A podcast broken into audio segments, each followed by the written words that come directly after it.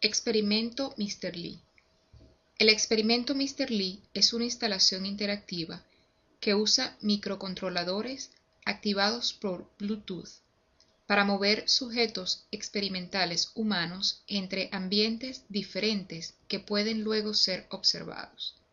Esta es una instalación fantástica donde el espectador es invitado a participar en pruebas humanas, moviendo a Mr. Lee desde su propiedad a uno de los ambientes de platos de Petri proyectados digitalmente. El espectador es confrontado con dos ambientes de prueba, agua y arena. En el ambiente de agua, Mr. Lee debe literalmente ahogarse o nadar.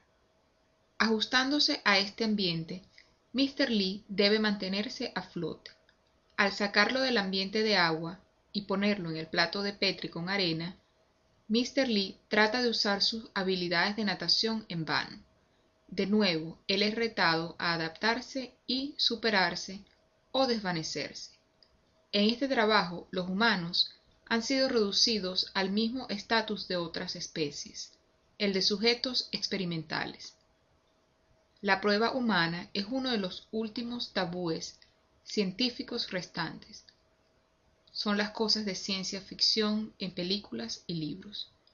Sin embargo, vista desde otra perspectiva, es la adherencia a este tabú que ha propagado y prolongado el uso de animales en programas de pruebas.